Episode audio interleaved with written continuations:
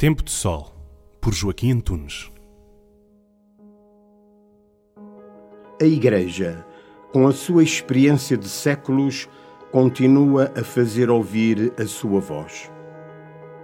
O Papa convocou um novo sínodo que está a realizar-se neste mês de outubro em Roma para aprofundar o tema Amazônia novos caminhos para a Igreja e para uma ecologia integral.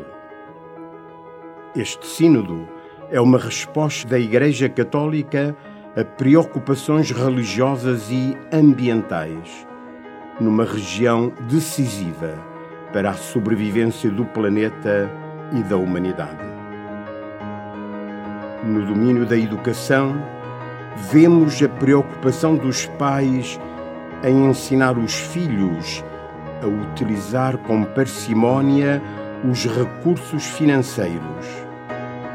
Mas nem sempre vemos, com igual preocupação, ensinar-lhes como poupar os recursos naturais cada vez mais escassos.